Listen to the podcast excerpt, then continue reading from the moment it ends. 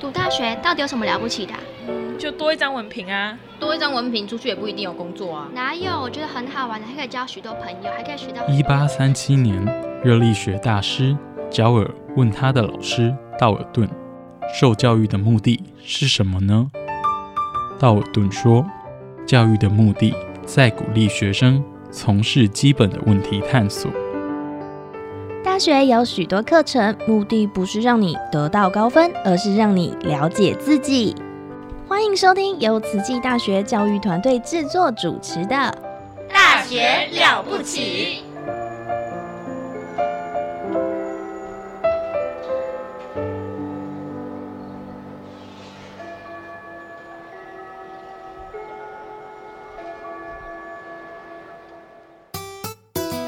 Yandivisani nonke emakhaya ibito lami ngisimphiwe ngodlamini ngifunza eTaiwan and I'm a student of Tzu Chi. Salam sejahtera, salam satu Malaysia. Kami ialah anak pelajar Tzu Chi University. We're students of Tzu Chi University. Здравствуйте, я из Кыргызстана. I'm studying at Tzu Chi University. Hello, 大家好. I'm Elise DeVito, Dai Ailian. Welcome to my program, Ailian Shuo.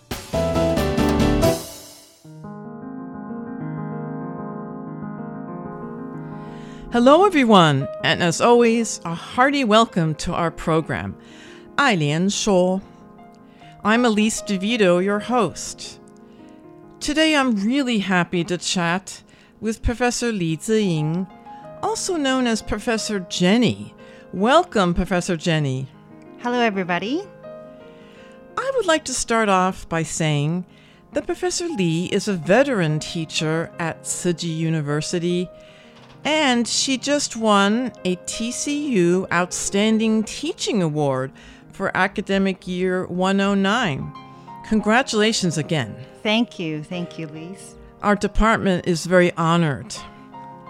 Now, could you talk about your teaching career at TCU? I know you've taught at the English Language Education Center, now called the Foreign Language Education Center, the Department of English Language and Literature. Dung, dung, dung, dung. um, can you tell us more? Um, when did you start? What are some of your classes? Okay. Uh, so I came to TCU in 2014. So it's about eight years now since I've been to TCU. So um, I was initially hired as a um, as, a, as a language teacher to teach English, uh, like general education English, to all of the TCU students. So there, uh, the, the L Center, English Education Center, is the, the function is to teach students English, and um, so it's been uh, seven years that I've been to uh, the English Education Center. And last year, I formally joined the English department with you, least. And now I'm member of the English department. That is, yeah, we're really lucky to have her. Although you still teach courses at the Foreign Language Education Center. Yes, So yes. she's, um, you know, we're really lucky to have her teach in both places. Uh, well, the school you. is happy to have her. And what do you teach? Could you tell us? Um, so majority of my classes are still with now the foreign language education uh, foreign language education center uh, because uh, TCU students still need to take English courses. Um, so majority of my classes is for over, um, the the general TCU population, and I teach uh, mostly English speaking courses uh, such as uh, intermediate speaking, uh, public speaking, English public speaking. Not a lot of people take that course. you need a, a certain certain level of stamina uh, to do public speaking, and also some um, some courses that's, courses that's culturally related, such as uh, popular culture in English. And an, another very special course, uh, it's called Historical Narratives Readings in English um, and yes, that's that's about it. Yeah, most most of my classes are uh, language oriented, but some have to do with culture. Yes. So, sh- so this is even, you know, speaking is maybe uh, the skill that our students ask about most or need the most, I guess, in the general population. Um, and so, can you tell me about what is English? What did you say? The historical narratives. Um, so Uh, so all of you don't know this, but um, my major or yeah, my focus of study when I was in university uh, was actually religious studies. I did religious studies as a, a major, and um, because I also studied, uh, I also did a B.Ed, a Bachelor of Education, and my second teachable is history. So um, these are the two fields where I am more familiar with more than um, teaching English. Uh, teaching English is something that I later on picked up when I came back to Taiwan. Okay. Oh, history. Yes. Well, we could talk about that. Yes. So, ta- in a minute, I'll talk about her education background. But how did you get to TCU? Because I always think it's a special um, yin yuan that people come here. I mean, you could go anywhere in the world. Uh, why choose TCU? Um, so I'm I'm educa- I'm a formerly trained teacher in Canada. Um, so I came back to Taiwan um, many years ago. I think yeah, 13 years ago.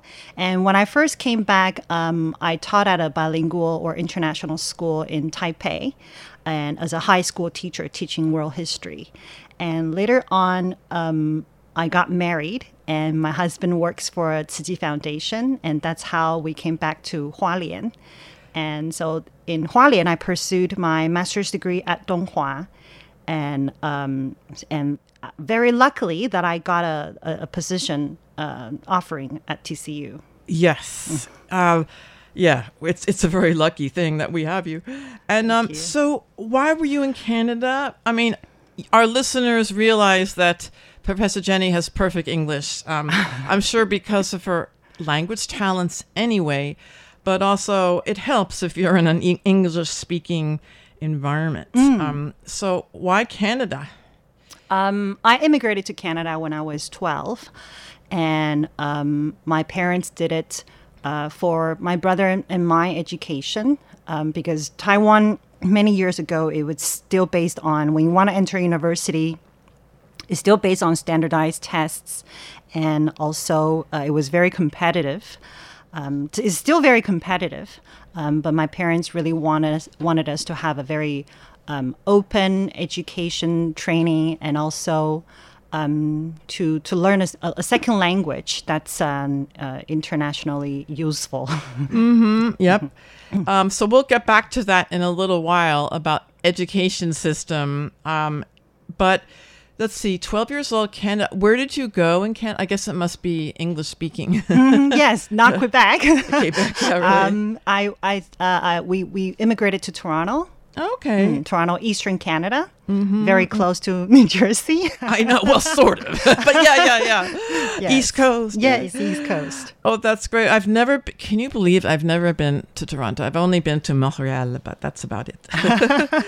Yes. But um, so let's see. And when were your parents? May I ask, um, Tzu Chi family or? Um, the funny thing is, um, I actually I, I was the first one to join Tzu Chi when I was in Toronto uh, as a, as a member of the Tzu Chi youth.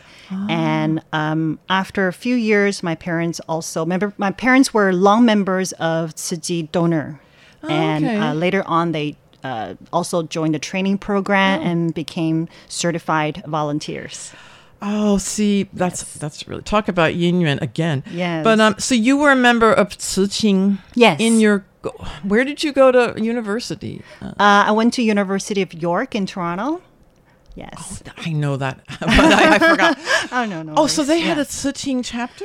Um, actually, a lot of the overseas pr- uh, over, overseas Tzu Association is not based in university, but in from with a city. It's affiliated with a city and with the Shigu Shibo, uh, the brothers and sisters in Toronto. Um, so I actually joined Tzu when I was in high school and all the way to university. That's Yeah, so that's a long time. that is a long time. yeah, you know? not just four years. So high school, and so Hmm. okay, uh, was that a public high school or private? Public high school, yes. And they had Tzu Ching. not in the school, but in the Toronto branch. Toronto- Yeah, but how did the- you find out about that?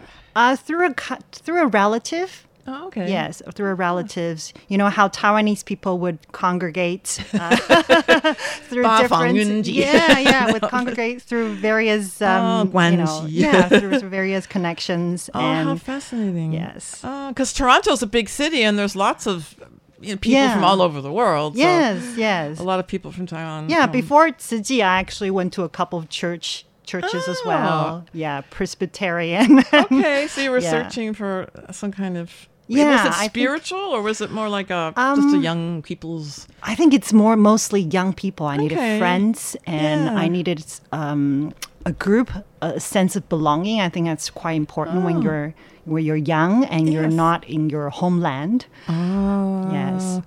So 12 years old, yep. So you already, if you're, it's not like you're a baby. So when you're 12 years old, your personality is formed, your uh, worldview is formed already. So did, when you went to Canada, did you have culture shock or did you, you know, um, meld in pretty Mm. quickly? Yeah, I, I have to say, when I first went to Canada, I didn't really speak fluent English because I Oh, was okay. 12. Mhm. And despite some of the E- English uh, cram, cram school experiences that I had in, in Taiwan, it's insufficient to, to support me in, in Canada. So when I first went to Canada, I didn't really speak English. And I remember one incident that um, you know, the, our teacher told us to to go somewhere to a different classroom. You know how schools and overseas we travel to different Uh, classrooms. right, yes, right. and I had no clue, and I stood. I I stayed in my seat for the next 50 minutes because I had no clue where I had to go. Oh. yeah, but I think uh, when you're in an immersion environment, you blend Mm-hmm. in and you start, you pick up a language very fast, very Mhm. quickly. So after one year of um, studying in Canada, I became the most fluent person in my family, and I was able to manage a lot of the the small trivial matters, you know, down to paying bills to to you know making purchases or making phone calls for my family. I've that's I've heard about that um, with other to say immigrants, but it's true. The children learn the language. You know, they're in the school, so they Mm. learn the language quickly, and they become facilitators for their parents that may need you know some help with transactions. Yes. That's that's a typical thing. Yeah, It's you become the adult almost for your family. Yeah, but is Yeah. that a problem culturally? not not really a problem, um, because my parents um, they only had elementary education in Taiwan as Okay. well, so uh, they're more more of a working class. Mhm. Um, so they work really hard to support me and my brother to Canada. Um, so we had to be in, independent, and my parents didn't really stay with us all the time Ah, in. Canada as well. So we had to be independent and look after ourselves, and look after um, uh, or, or house and manage our own affairs. Oh gosh, so Mm. that's another. So it's the growing up, or at least since age twelve, in a different culture, but also your family Mm. um, is. A, so your parents weren't those helicopter parents, you know, the parents that hover. Mm, no, not their- at all. over- see, Yeah. and this is. We'll get back to this very soon when you know why. But um, Yes. so um, so you're a religious studies. How did you get into religious studies as opposed to anything else? Uh, I think that's a very unique thing in um, in the high school education in uh, North America. Uh, so in high school, we're able to take some uh, courses like psychology, um, uh, world religions, uh, civic studies, um, and if it's science, you could take. Um, you know something that's like AP biology or AP chemistry. So you can you can try different um, fields or try try different um, courses to see w- where your interests are and what's your forte. Yep. Yes, and I took a war religions course, and um, for some reason that was the best course that I that I like that I got the grade in, and also that I became uh, very keenly interested in religion. Oh, Yes. and then maybe through the Tzu Ching, you got some Mm. religious yes, yes. baptism Um, or something. Yeah, and so also through Tzu Chi, I, I got Mhm. very keenly uh, interested in Buddhism. Ah. And um, but when I was in in university at York, um, the, the most of the courses that were offered were uh, you know, in, in Christianity or in Islam or Juda- Judaic studies. Uh, so I focus more mainly on Western religions. Yeah. That's really you- interesting. yeah. Um, we could talk a lot about religious studies. Yes. But let's go back to um, there's two things that I just heard. One is that she, since age 12, she was in Canada. Um, and in the West, you know, children are usually raised to be more independent um, in many different ways independence of thought or taking care of yourself. Uh, but then the other thing is her family also. Her family um, for what for several reasons the children had to be or wanted to be more independent taking care of themselves. So we have the culture and the family.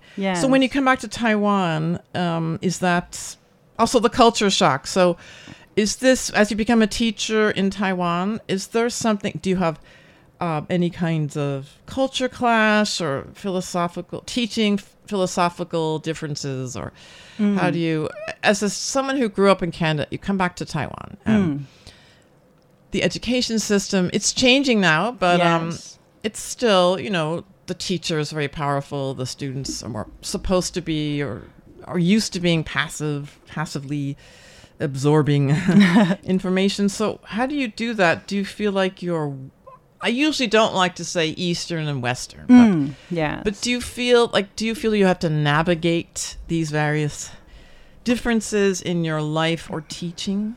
Uh, yes, definitely.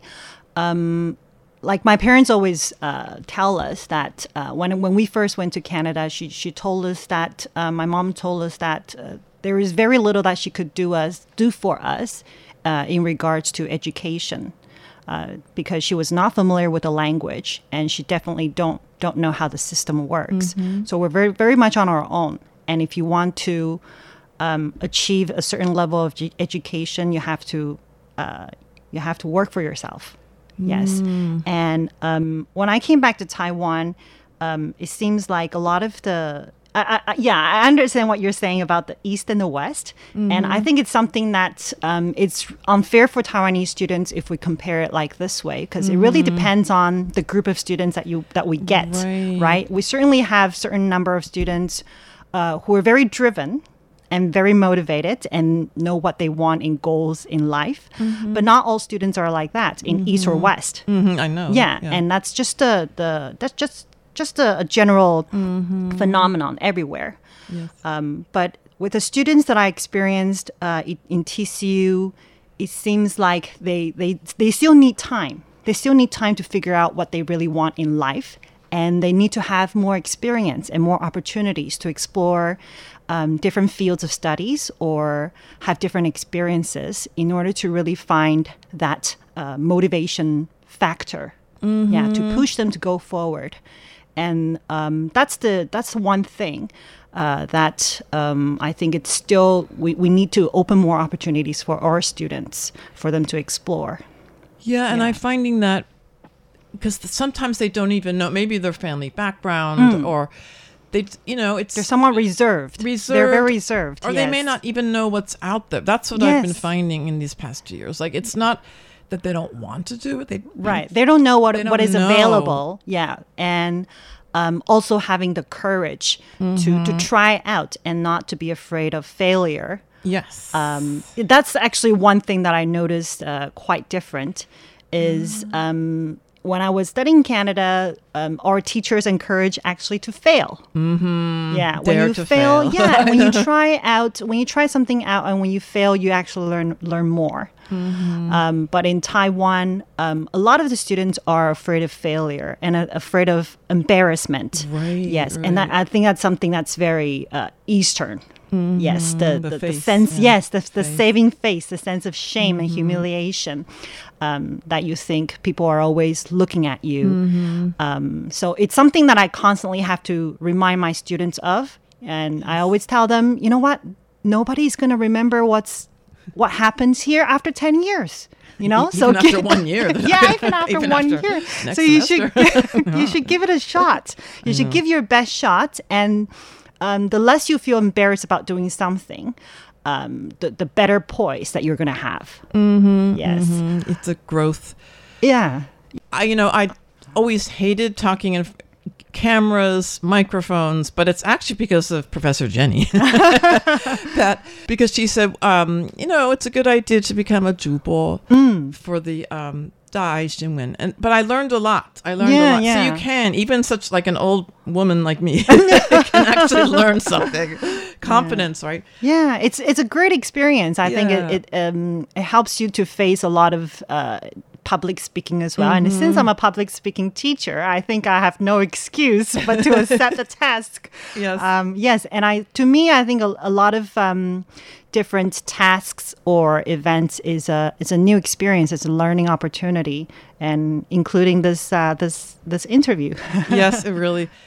Uh, you know, we always hear, students always say, 老师, I want to learn English. I want to improve my English. How to do it? So, what would you tell that student? Um, well, first of all, I think um, a lot of students know that uh, reading is important, um, but I can't stress it important enough. Even students from our own departments, although they're English majors, that I always have to tell them that you should uh, always read. Uh, in English or in Chinese. And if you want to study it in English, then of course you have to read in English. Um, and so reading, I think it's it, the foundation of learning a language. And the second of all is um, second most important thing is to create an environment, create an environment that helps you to use English. Uh, a language is dead if it's no one uses it, and that um, goes the same for a lot of Aboriginal languages in, in Taiwan as well. So we need a community that that consistently supports the language use and also English as well. If students don't have that kind of immersion opportunities like that I had in Canada, um, then they're not going to think English is important because there's no use for it. So, first of all, reading, and second of all, uh, find an environment or create an environment that helps you to use the language. Uh, Yep. And so that's what are you doing this summer? I know what you're doing. oh yes. So I initiated a, a, a reading reading summer program or, or club uh, with two of the students from our department, and this is um, this is not a credit course, and this is uh, no pay and no hours. it's just a, a volunteer thing that I want to um, open up to our students um, because I realize uh, a lot of times it's not that students don't want to put in the time to st- to read or to to use English. Is that they don't have the opportunity. They, even if they want to read, what should they start with? Um, so I start this program. So I, I would um, guide them through uh, a number of readings. I would select some readings for them, and we, we would meet uh, two week, twice a week, twice a week to talk about the readings and um, about the themes of the book and the articles, and also about some reading comprehension questions, and all in English. Oh, that's amazing. So no wonder she won the TCU Outstanding Teaching Award. And it's not you. just what she does, you know, what she gets paid for nine to five or but um she goes extra kilometers. She goes the extra mile. um, in the summer, Right. free, but because she loves to and she wants to help the student, she said reading is so important to learn language. So you think, what? I thought speaking. But because reading, you'll learn the vocabulary and the grammar, and and you'll learn Mm. Yeah. thought process. Actually, Yeah. before you open your mouth, you have to think. Yes. So you know you have to think of the sentence, and then you can open your mouth, right? Mm. Right. So, right. uh, Yeah. so you're having so- two. What grade? What uh, years are they? Uh, one is freshman and one is sophomore.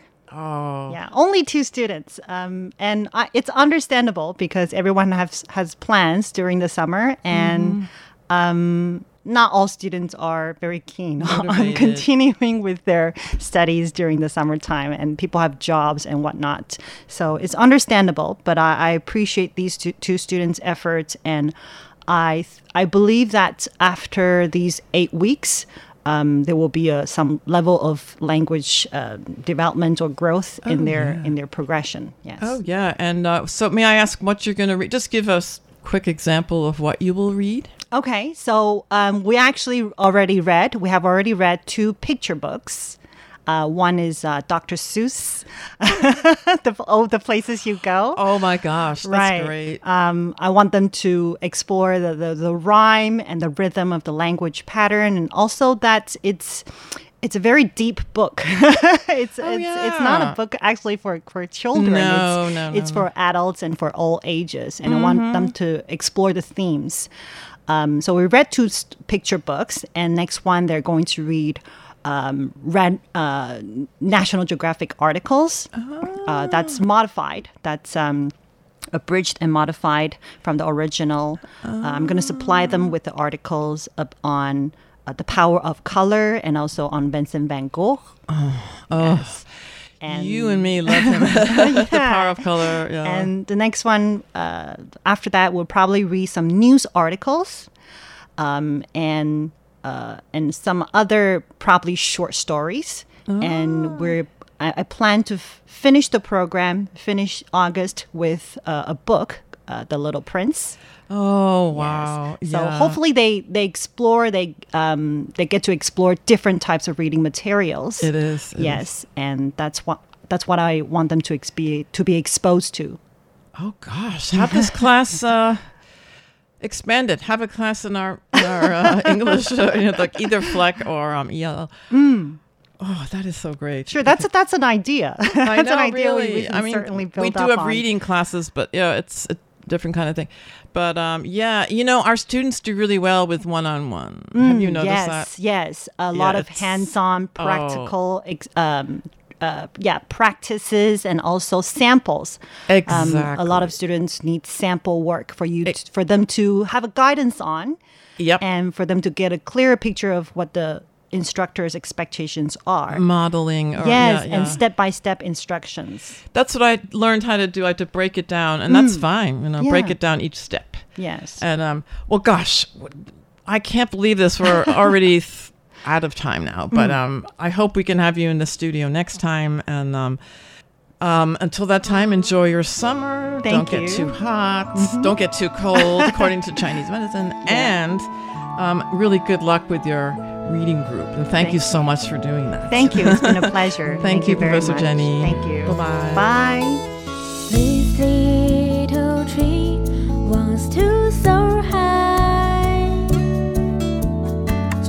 Stretching